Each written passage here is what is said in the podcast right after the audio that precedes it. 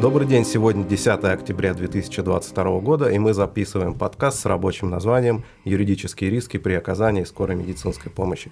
По поручению редакции «Девятого вызова» ведет подкаст Андрей Кремков, со мной в студии Руслан Эдуардович Калинин и Иван Олегович Печерей. Коллеги, пожалуйста, расскажите о себе, Руслан Эдуардович. Действующий судебно-медицинский эксперт, практикующий медицинский юрист – а кандидат медицинских наук в прошлом по самой первой своей профессии я хирург. У меня в общей сложности там порядка 10 лет клинического опыта. В госпитальной и амбулаторной хирургии в настоящее время я занимаюсь как судебно-медицинской экспертизой, так и юридическим представительством в по уголовным и гражданским делам, связанным с так называемыми врачебными ошибками, трагенными преступлениями, ненадлежащим оказанием медицинской помощи, некачественным оказанием медицинских услуг и как бы там это ни называлось.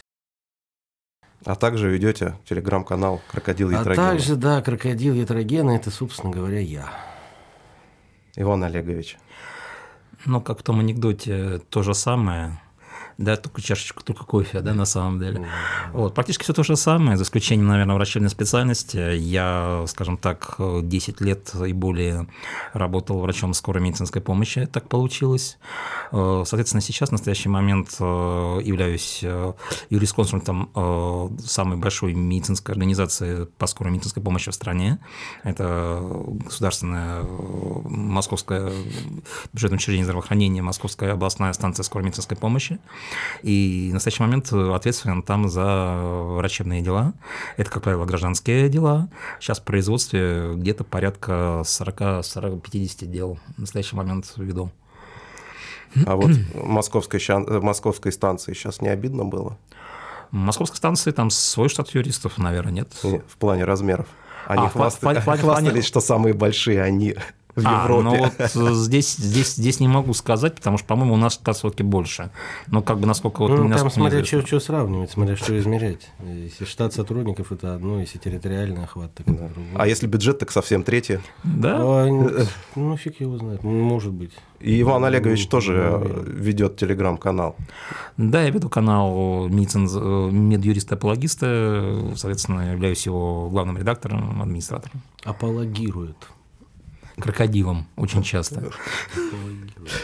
Учитывая ту просветительскую работу, которую вы ведете в сфере медицинского права, у меня практически не было сомнений, что именно вам я хочу задать те вопросы, которые беспокоят меня и, возможно, наших подписчиков и слушателей. Э, огромное вам спасибо, что согласились э, поучаствовать в нашем подкасте. Э, я был неоднократным свидетелем ваших диспутов на Ниве медицинского права. Да, э, зарубаться мы любим с Русланом, конечно. Вот. Особенно, когда выпьем. Когда выпьем, мы еще не то любим делать. Это да. Но не друг с другом, да. Да. Потом сейчас слухи пойдут. И не на просторах интернета, Нет, я думаю. Слухи, слухи мы сегодня на будем развеивать. Мы сами с усами. Сегодня Э, мы сделаем акцент именно на догоспитальном этапе оказания экстренной помощи. Это тематика нашего канала «Девятый вызов». И я в первую очередь буду пытаться получить ту информацию, которая имеет практическое значение для врачей и фельдшеров выездных бригад скорой медицинской помощи. Ну, попробуйте. Заранее прошу меня простить за возможные неточности в юридической терминологии. Вы, если что, меня поправите. Ну, если сами будем знать, как правильно. Да, можем тоже как бы. Лично законодательство меняется с большой скоростью.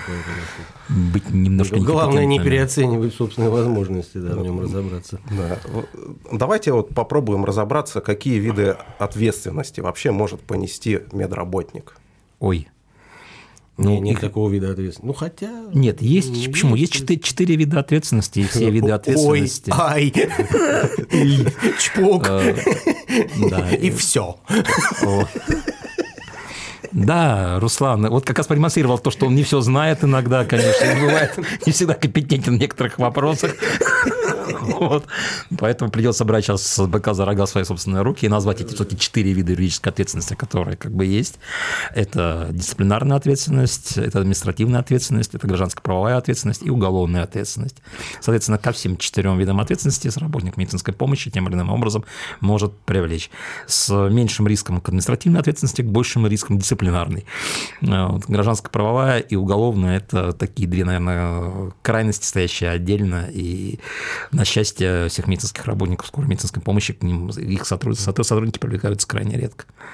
Руслан Дардович, а какая самая страшная, как вы думаете? Я немножечко, может быть, здесь... Для медработников. Немножечко ремарку себе позволю, значит, по поводу, знаете, ответственности.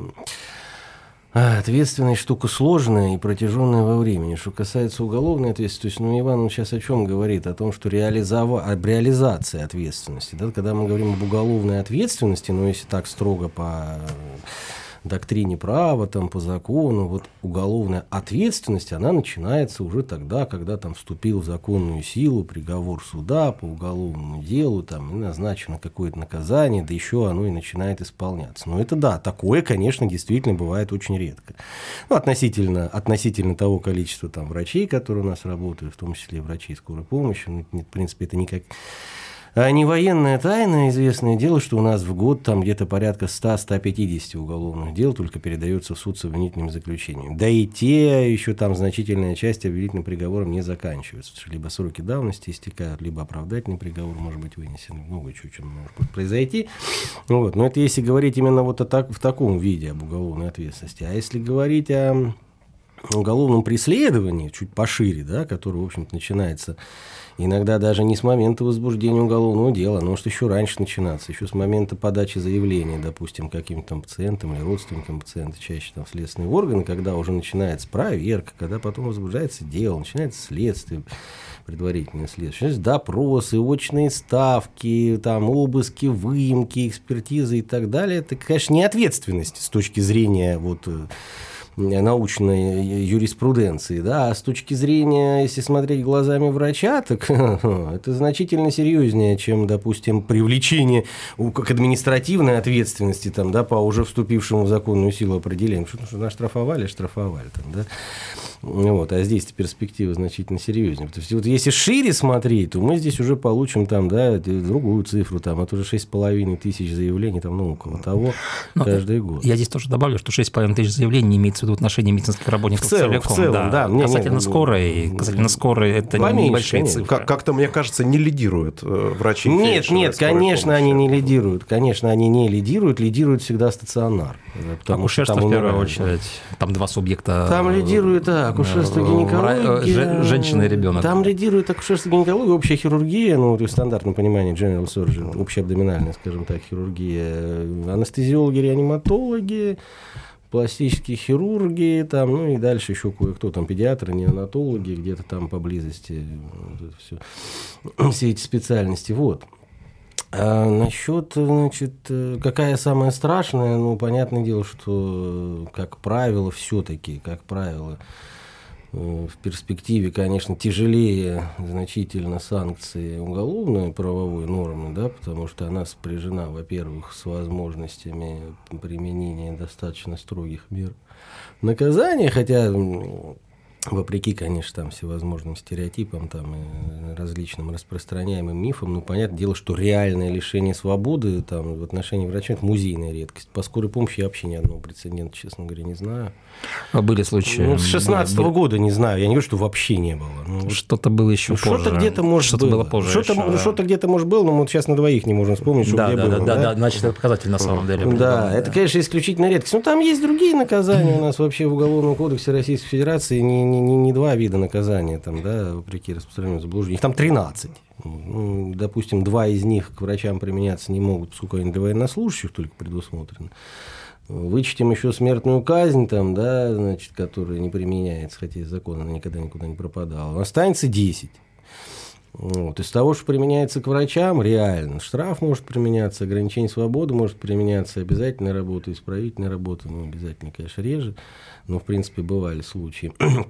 Вот. Но самое-то главное, что там может применяться лишение права заниматься Я не буду полностью говорить, как этот вид наказания называется, там целый абзац занимает. Значит, грубо говоря, лишение права за не работать по профессии. Оно, понятное дело, что не пожизненное. Но оно Максимально три года? Максимально три года, да, совершенно справедливо. Максимально три года в отношении врача, там долго объяснять, почему три, но больше не может быть. Значит, но это же все плюс ко всему портит так называемую несудимую справку, вот, которая у нас сейчас требуется всегда и везде для трудоустройства. Мало того, что оно ее может портить в случае судимости, но оно и портит даже и в случае прекращения, там, допустим, дела по нереабилитирующим основаниям по тем же срокам. Даже если, допустим, э, судимость погасла, она, понятное дело, что у врача она гаснет быстро. В большинстве случаев она гаснет через год, Почему? Потому что применяется наказание, не связанное с лишением свободы. В этом случае через год с момента отбытия наказания человек считается уже несудимым, но это все все равно будет справки писаться, всегда. Потому что это справка не только о судимости или несудимости на самом-то деле, это справка еще и о факте уголовного преследования.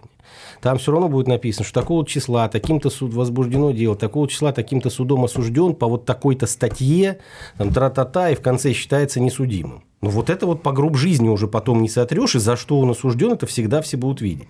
Потому что там административное какое-то осуждение, никто никогда не увидит это нигде. Это, оно вообще судимости как таковой не влечет. Он там в течение года считается привлеченным к административной ответственности, да и Господь с ним ни в каких базах-то не бьется. А это бьется везде и всегда. Вот. Не говоря уже о том, что, допустим, там в некоторых ситуациях, когда это Э, с определенными профессиями сопряжено, допустим, там те же анестезиологи, аниматологи, но вот это может касаться, допустим, реанимационных бригад скорой помощи. Там для допуска к работе с наркотическими психотропными веществами тоже эта справка требуется. Более того, там есть отдельные ограничения, которые даже налагаются там не трудовым кодексом, а на подзаконном уровне, они налагаются регламентом допуска, э, если мы память не изменяет МВД, угу. да, где там вот э, с, с судимостью его в принципе получить невозможно. А у нас все получают, и фельдшера, и врачи допуск Да, получают. совершенно справедливо. То есть вот там могут быть ограничения, такие право ограничения довольно-таки тяжелые, на самом деле. Ну, по административке понятно, что ничего страшнее там какого-то штрафа там быть не может. Но врача из-за того, что он там у кого-то неправильно подписал ИДС, ну, конечно, на 15 суток даже сажать не будут, и на 30 тем более.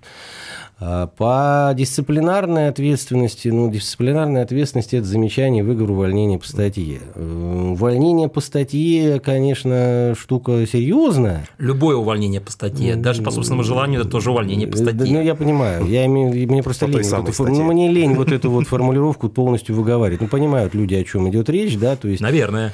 Когда, Надеюсь. когда увольняет работодатель по собственной инициативе, по виновным каким-то основаниям, да, вот то, что называется волчьим билетом, когда вот какая-то статья портит трудовую книжку, ну, допустим, там за появление на рабочем месте в состоянии алкогольного опьянения, или там за прогул, что-то подобное, там, или за разглашение там охраняемой законами тайны, в том числе и врачебной. Но это все-таки не часто встречается, а самое главное, что это достаточно хорошо оспаривается в большинстве случаев. Надо, так сказать, судиться, конечно, надо, потому что остальные там институты защиты трудовых прав, они у нас все равно без суда не работают, а пока там будешь бодаться в какой-то трудовой инспекции, и срок исковой давности пройдет, он там короткий.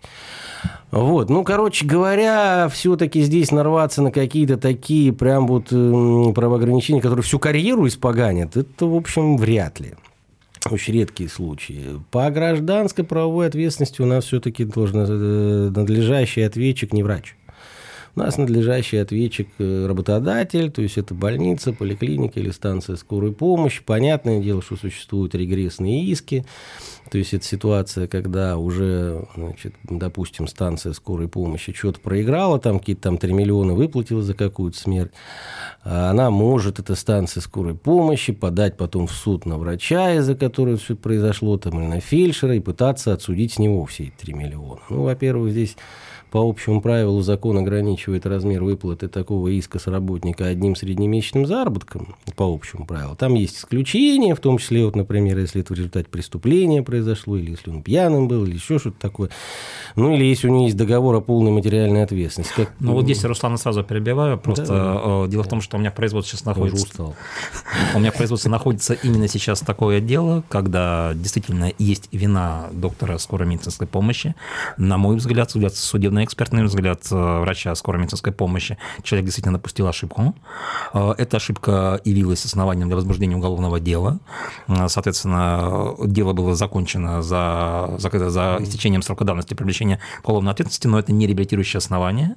В итоге из этого дела возник гражданский иск, который сейчас подан, и, соответственно, он подан к медицинской организации, где работает доктор, но, как мы полагаем, прекрасно, если мы дело проиграем, а мы проиграем, потому что здесь вступает в силу так называемая преюдиция, когда дело одно разобрано в рамках уголовного процесса, то есть обстоятельства дела уже выяснены, тут фактически мы бьемся лишь только за сумму компенсации морального вреда. А, в этой ситуации, да, соответственно, мы имеем полное право как организация возложить э, всю сумму компенсации, она будет достаточно большой, э, с прямой причинно-следственной связью, которая есть в материалах уголовного дела по судебной экспертизе, то мы ее можем возложить полностью на доктора. Это не среднемесячный заработок, это уже полная сумма целиком. И сумма достаточно серьезная. Но такие случаи, такие случаи, да, они достаточно редки на самом деле.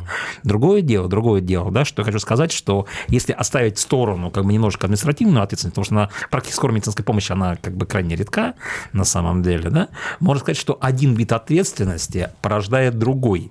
Вот они идут друг за другом паровозом, как проферанцы, да, цепляются, соответственно, мизере.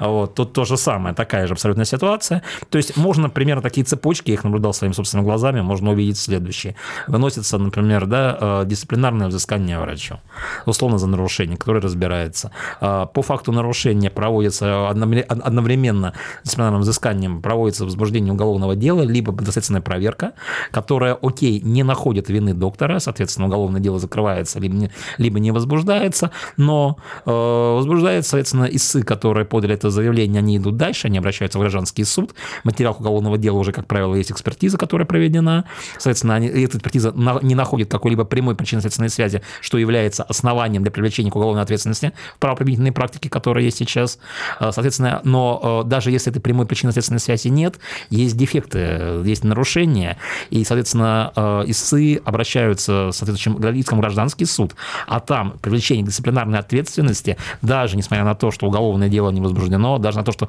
прямой причины следственной связи нет, оно, как правило, косвенно свидетельствует о вине медицинской организации. Поэтому дисциплинарное взыскание может привести к гражданской правовой ответственности. Вот, поэтому вот э, как бы такая логика тоже есть. Это, конечно, кривая абсолютно логика, на мой взгляд, но я был свидетелем судебного заседания, просто вот никогда не забуду, эта история, когда предварительное судебное заседание, э, соответственно, я представляю скорую медицинскую помощь, входят э, представители СА, адвокат, ну, видимо, они с судьей уже как бы знакомы так относительно, и так другому обмениваются любезностями. Здравствуйте, Елена Сергеевна, там, да, здравствуйте, Александр Игоревич, там, как поживаете, Елена Сергеевна? Нормально, Александр Игоревич. А вы знаете, что э, тут пришел ответ из Минздрава, Александр Игоревич? Да, Елена Сергеевна, а что там такое? Обратите внимание, Александр Игоревич, там, оказывается, медицинского работника дисциплинарной ответственности привлекли. Обратите внимание, пожалуйста. Вот. Ну и, соответственно, выносится, когда уже выносилось решение, прокурор сказал, вот, привлекли, соответственно, медицинского работника дисциплинарной ответственности, поэтому медицинская организация по факту признает свою вину. Таким вот образом работает правосудие, и никуда от этого не деться. Поэтому это тоже надо иметь в виду. Я как раз хочу обратиться, если нас слушают э, сотрудники администрации скорых медицинских помощей, станций, да, либо других медицинских организаций, дисциплинарные взыскания, к ним надо относиться очень взвешенно, коллеги, очень взвешенно, потому что в правоприменительной практике это может явиться основанием для привлечения медицинской организации э, к гражданской правовой ответственности. То есть, э, если мы, вы надо задумаете на, как бы наказать работника, но надо тысячу раз подумать и оценить перспективы судебного иска, соответственно, по данному делу. Вот. Если уж наказывать, да, то наказывать, может быть, не за это нарушение, да, там за ряд других каких-то, но если, соответственно, есть основания предполагать, что данное нарушение будет инициировано как судебное разбирательство э, и сами потерпевшей стороной, то это может привести к печальным последствиям. Да, вот, вот сейчас апологетика произошла. Слушай, а уточни, пожалуйста, по поводу преюдиции. У вас там что, они в уголовном процессе бодались при истекшем сроке до приговора, что ли? Да. Вы молодцы какие. Да. Что это за зачем? Ну, не знаю. Чтобы ну, преюдицию ну, создать? Ну, так, да. Я просто поясню. Когда срок истек, когда истекает срок давности уголовной ответственности, у обвиняемого есть выбор. Да, он может либо ходатайствовать о прекращении, и тут никто не может ему в этом отказать, никаких оснований не существует, это его право. В этом случае, если это произошло до того, как судья вынес решение, обвинительный приговор по делу, вообще какой-то приговор, никакой преюдиции не возникает. Они не реабилитирующие, но они не порождают преюдицию, потому что нет, не было решения. Суд ничего не доказал, ничего не установил.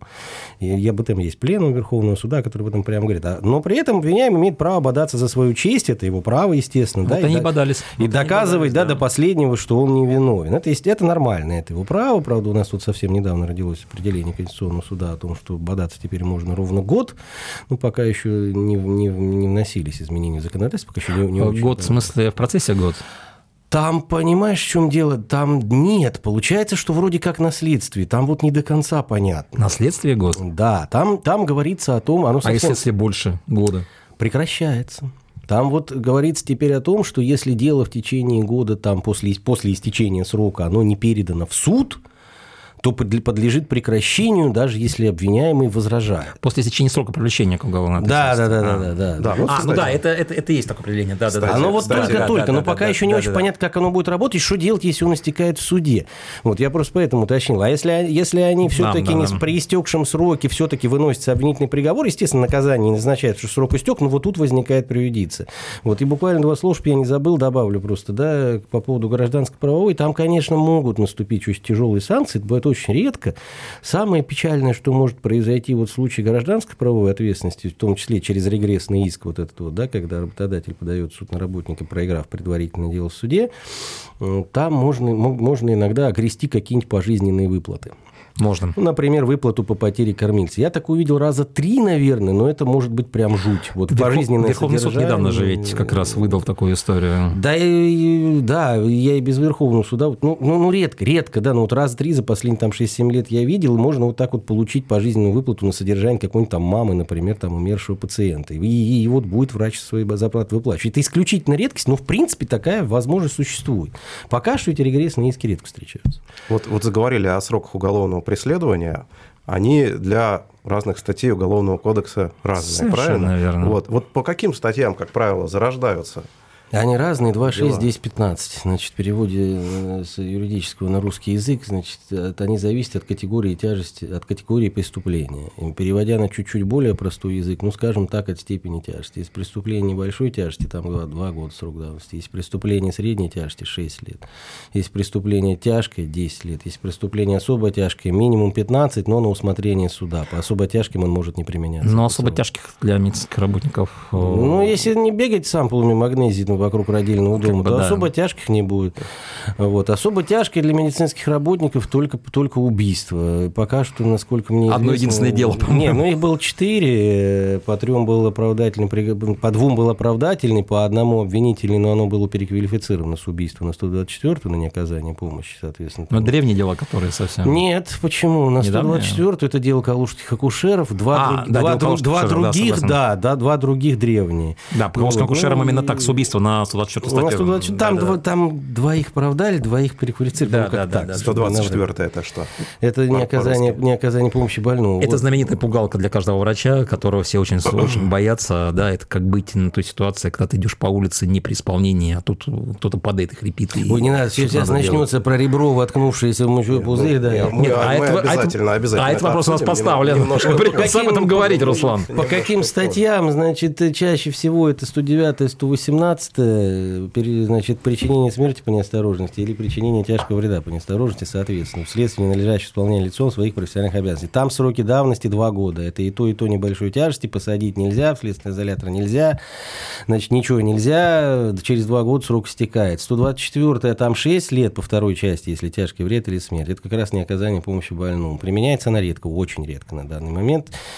Что ей препятствует, просто судебная практика. Два-три приговора в год, такая статистика была озвучена, и, по-моему, Ну, вот как-то так, да. всего за 96 года, по-моему... Там штук 15 что-то этих дел. Нет, побольше, побольше, побольше, ну, побольше, Ну, пусть, штук- ну, пусть будет 50. Ну, ну, Но тут, Нет, вот мне, под сотню, мне под сотню кажется, там на здесь, сотню есть? Да, здесь как раз, если кто-то и попадет, Нет, то, с 96-го, да, там больше. 96-го. Это, это я хватил, да. может быть, для врача скорой помощи она как раз и более вероятна. Не, не, не, не, не, не, это только если полный отказ. Да и то, ты понимаешь, в чем дело? Э, Вот там чистое бездействие должно быть. Раньше она применялась почаще, но потом суды ее очень перестали жаловать, потому что вот не оказание, да, должно быть полнейшее бездействие.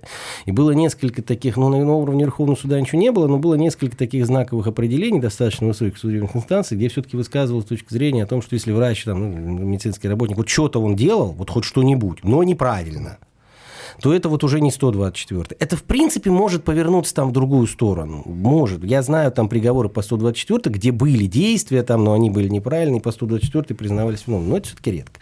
Вот, значит, ну, то, о чем сейчас, что сейчас говорю, это, это средней тяжести, там 6 лет срок давности. 238 по второй части оказания услуг, не отвечающих требованиям безопасности жизни и здоровья потребителей, которая сейчас горячо там обсуждается, вот она тяжкая, по второй части она тяжкая, там 10 лет срок давности. Ну и, собственно, и все. Но есть еще 293 халатность, но она к рядовым-то медикам не применяется, она для должностных лиц, руководителей, заведующих, там, главврачи, главврачи.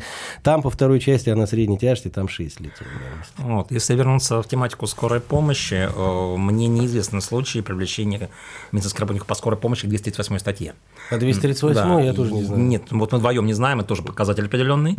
Э, то есть э, это, как правило, 105 статья. Ой, господи, прошу прощения, нет, нет, нет, 105 не надо. Это 109 статья причинения смерти по неосторожности, 118 причинение тяжкого вреда здоровью да, по неосторожности. Две основные статьи, которым, ну сейчас, как на практике, да, привлекаются, могут быть привлечены, точнее говоря, врачи скорой медицинской помощи.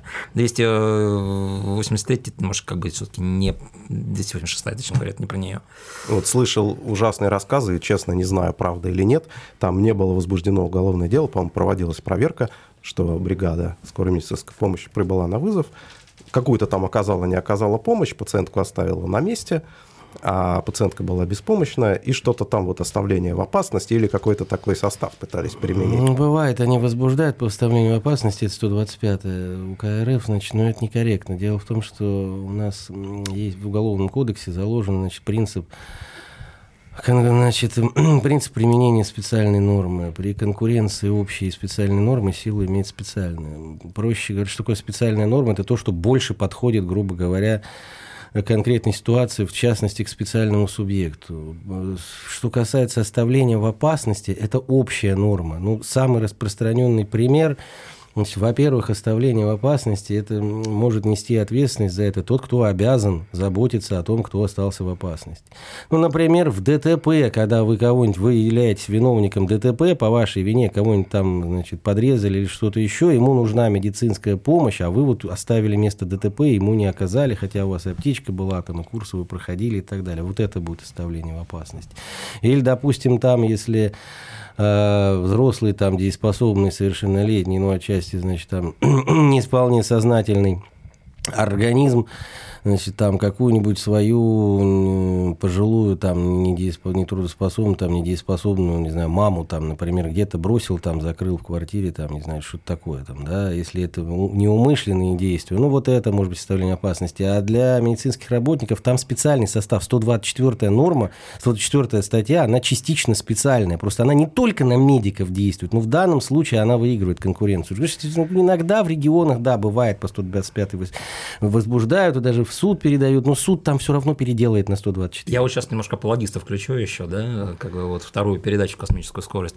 А, значит, здесь как раз именно по скорой помощи вот эта сентенция может быть э, правовая, когда бригада приехала на вызов, соответственно, оказала помощь, оставила пациента дома, и с пациентом что-то случилось потом, это будет квалифицироваться не как оставление в опасности, скорее всего, а, как правильно Рустам сказал, по 124 статье, не оказание помощи ну, больному. То есть это может быть э, такая квалификация она будет, на мой взгляд, более справедлива. И она бывает. Такие попытки были на самом деле. Просто уже потом переквалифицировали в другие статьи, и как бы это ушло, потом 118 ушло, там, да, 109 там была смерть. Но изначально по 124, уходит, по 124 да. были, изначально квалифицировали так. Да, это тут еще нюанс в том, что по 118 по 119 там проще доказывать. Почему? Потому что там объективная сторона действия. По 124 статье объективная сторона бездействия. Там уже это уходит проблемы экспертизы, потому что у нас да. в экспертизе эксперт, в экспертной практике принята такая доктрина при бездействии писать, что причинно-следственная связь не прямая, а какая-то там она кривая. Хотя, ну, с моей точки зрения, конечно, неправильно. Но моя точка зрения в этом смысле не единственная. Тут есть мнения разные, в том числе и у ведущих экспертов, там, у ведущих ученых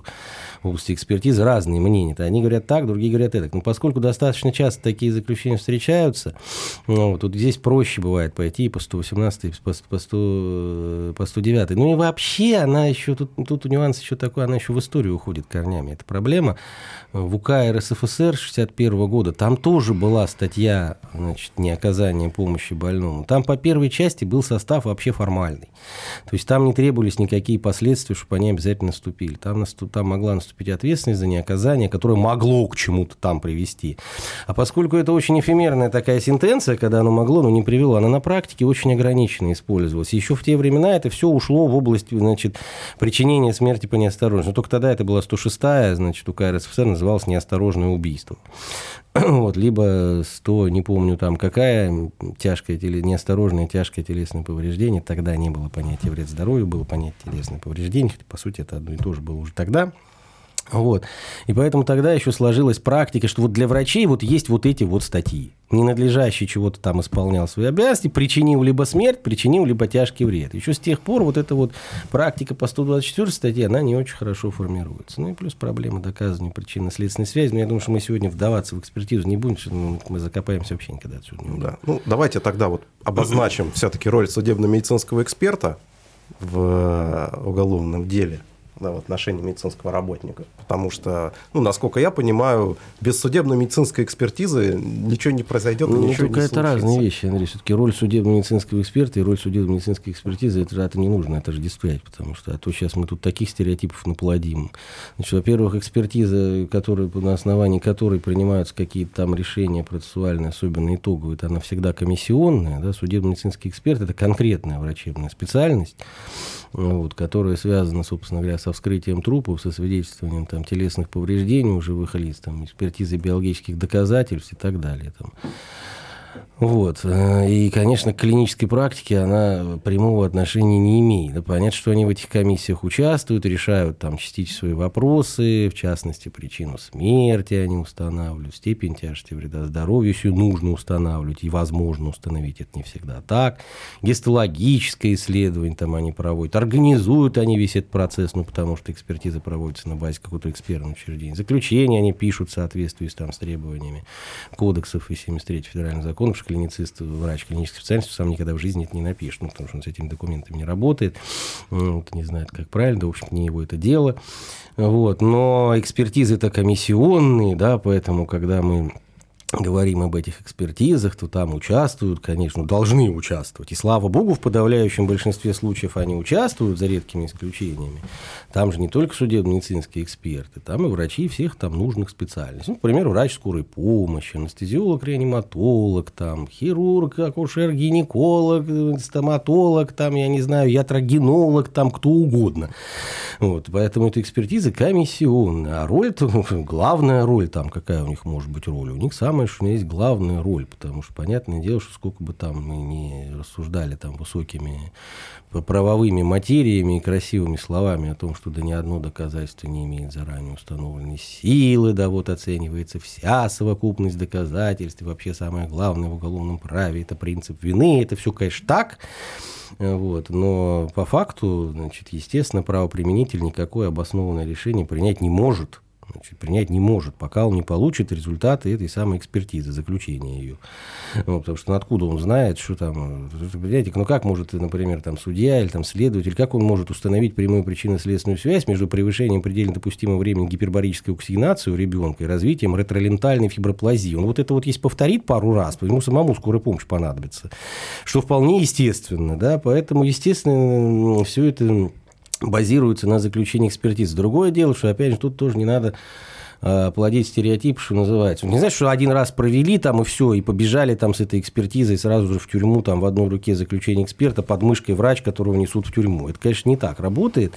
Вот экспертиз может быть несколько, экспертизы могут там назначаться по несколько раз. Какой там конкретный из них там суд поверит, в, в итоге это заранее трудно бывает прогнозировать и так далее. Ну, роль, конечно, очень большая. Здесь, э, опять же, это традиционно так повелось. Это сто лет уже так, Сто, вот, вот без преувеличения, это уже сто лет так. Я сейчас не могу как точно какого года был приказ Наркомздрава, чуть ли не 20-го, то ли 21-го какого-то прошлого века.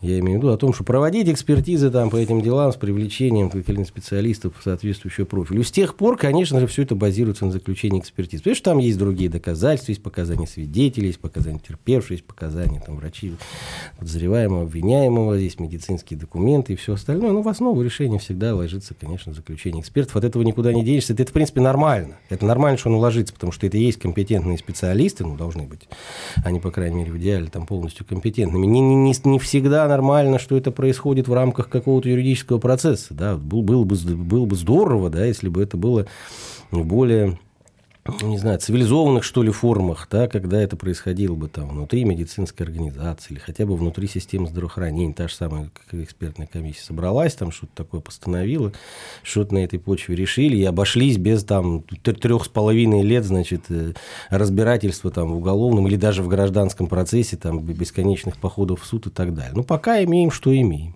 А вот как зарождается вот это уголовное дело? Вот мы видим отношении каких-то специальностей чаще они появляются. Да, заявление оно зарождается. Не только заявлением, на ну, самом чаще деле. Всего, чаще. Как правило, это заявление, но сейчас, да, в принципе, длительное время, наверное, тоже было так, просто мало применялось.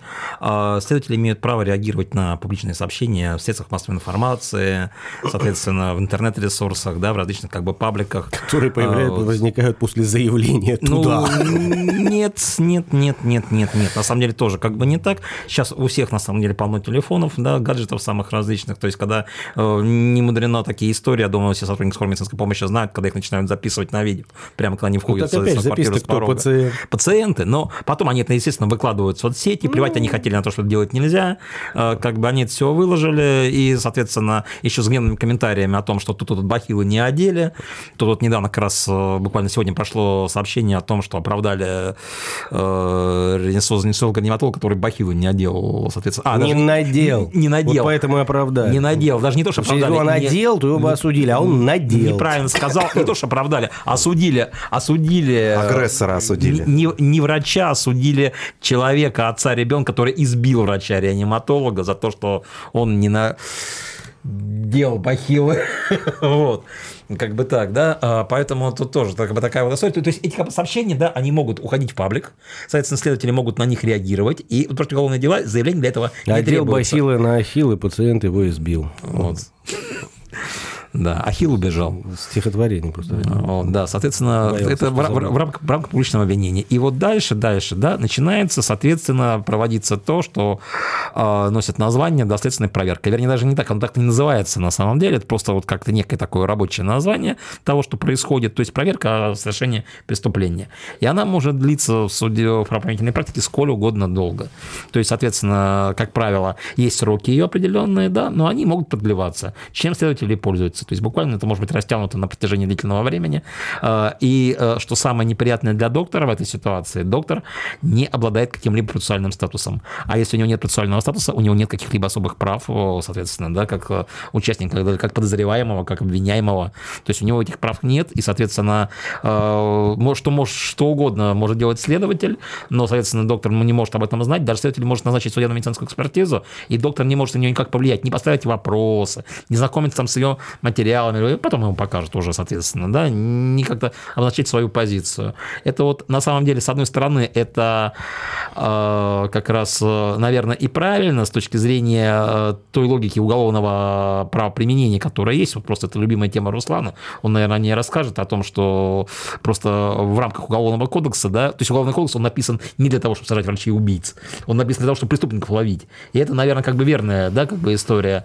Но для врачей это тоже работает, и исследователи этим пользуются. Получается вот такая как интересная история, что врач становится обвиняемым неожиданно внезапно. Так бац, просто пошла экспертиза, и просто знакомый говорит, нате, смотрите, получается, что вы виноваты, а он для этого и слухом, и слухом жил, не жил, как бы не знал о том, что в отношении него что-то возбудилось. Да. Вот. Я дополню, да. Во-первых, оговорился Иван, уголовно-процессуальный кодекс. Вот, имеется в виду, да. Я понимаю, что оговорился.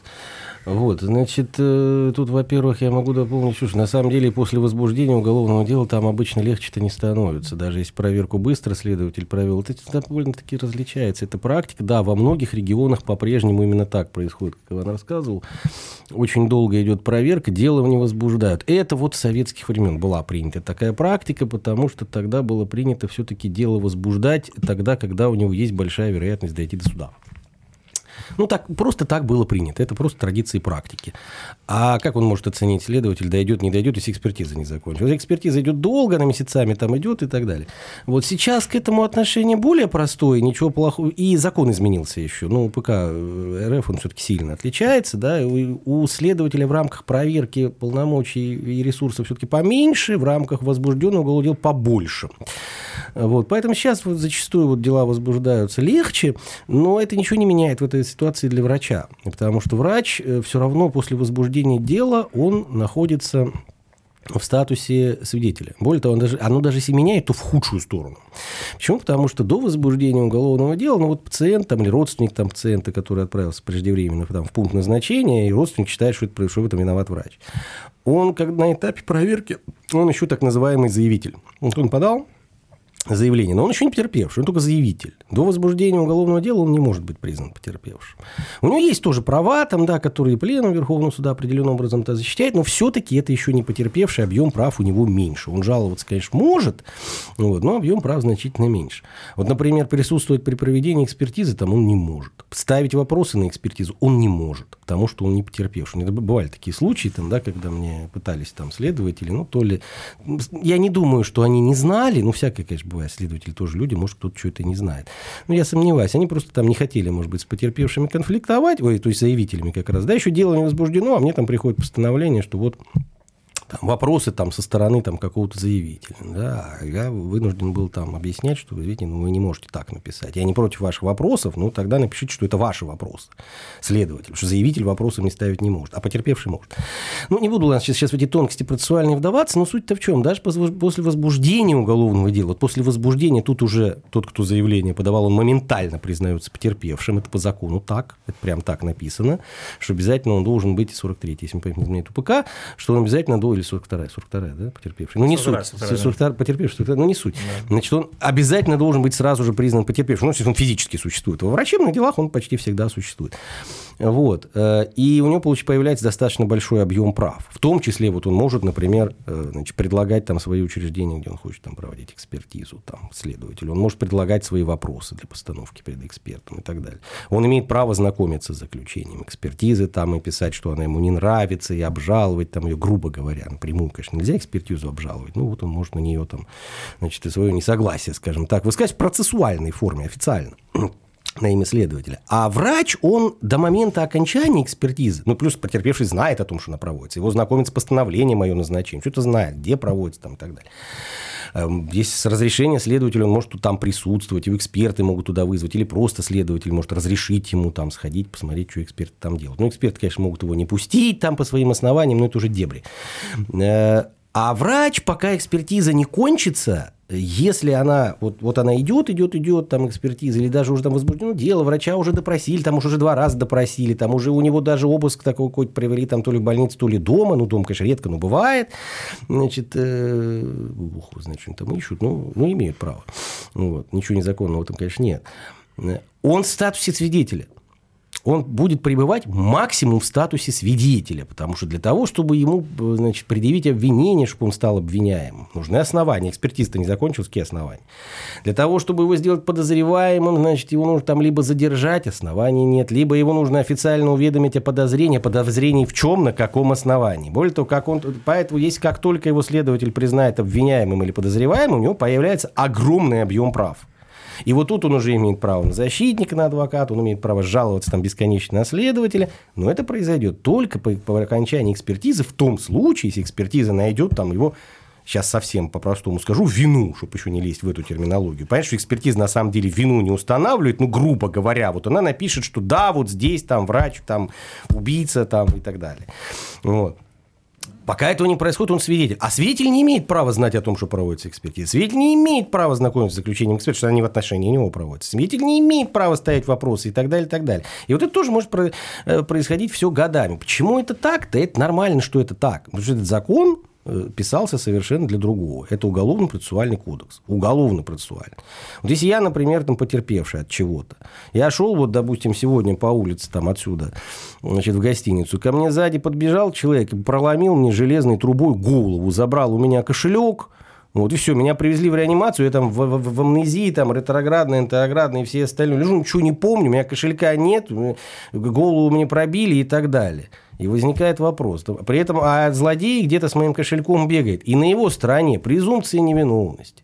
В случае, если его там где-то задержали, на его стороне будет адвокат. А кто на моей стороне-то? Кто на моей стороне? Я лежу под себя в гажу в реанимации, понимаете?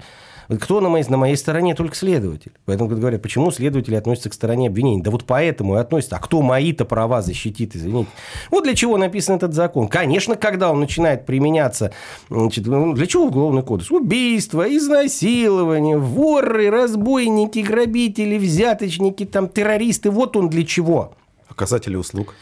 Оказатели услуг, опять, понимаешь, если мы говорим о том, что, например, услуги оказываются там, допустим, там, да, небезопасные для жизни и здоровья. Ну, извините, если кто-то построил аквапарк, из которого крыша упала, убила 100 человек, так это да, это, угол, это вот это уголовный кодекс. Если кто-то на аттракционах там без всякой техники безопасности детей катает, это колесо там срывается и катится вместе с детьми, там погибает э, люди, там дети и прочее. Да, вот, вот здесь, да, вот для этого он. А, конечно, когда там начинают разбираться там специфические какие-то вопросы, связанные с там тонкостями профессиональной деятельности, связанные с тем, с, скажем так, какими-то неблагоприятными там исходами в той деятельности, которая изначально-то является правомерной. Потому что когда меня бьют трубой по голове, тут понятно, что здесь в любом случае было нарушение уголовно-правового запрета. А когда мы говорим о врачебных делах, это же изначально-то непонятно. Может, было, может, не было. Конечно, когда этот закон, который писан совсем для другого, он начинает массово применяться, там, да, ну, понятно, что называется, нет хорошей жизни, потому что нет альтернативы. Но он начинает вот так серийно применяться там вот в расследовании там врачей, вот, конечно, а я предупреждал, что это была любимая тема Руслана.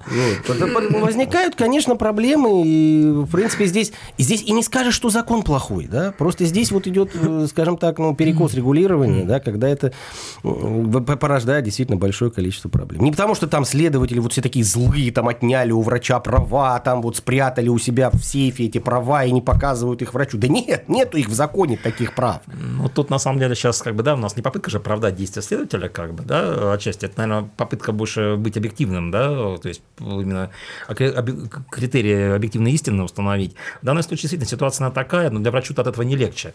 Что там следователь по закону действует или нет, ему реально здесь как бы плохо, он реально вот именно на этапе привлечения к уголовной ответственности, вот этом длящемся этапе, он обладает действительно очень малым ограниченным числом прав. И, конечно же, здесь можно дать э, только лишь один, наверное, совет, самый важный, э, самый, наверное, сополагающий. Если действительно дело доходит до того, что врач узнает, что он стал фигурантом уголовного дела тем или иным образом, да, то необходимо сразу же обращаться за квалифицированной юридической помощью, а вот не услугами, да, как говорится. А вот, то есть обращаться к хорошим опытным адвокатам, которые, ну, как минимум, очень хорошо разбираются в тонкостях процесса. А, бытует такое мнение в профессиональной медицинской среде, что лучше обращаться к адвокату медицинскому, да, который как бы знает все ведения медицинских дел. Вот. Это, наверное, как бы в идеале, да, но в принципе, э, как правило, адвокат, который работает именно в процессе, хорошо, хорошо знает то же самое, как бы ПК и все эти нюансы тоже может очень помочь. Для этого не надо ему иметь медицинское образование, ему просто либо сам врач может подсказать, либо у него всегда есть как бы люди, к которым можно обратиться, которые его проконсультируют. Поэтому здесь прямо так как бы ходить там да, за медицинскими адвокатами, условно говоря, это не совсем обязательно.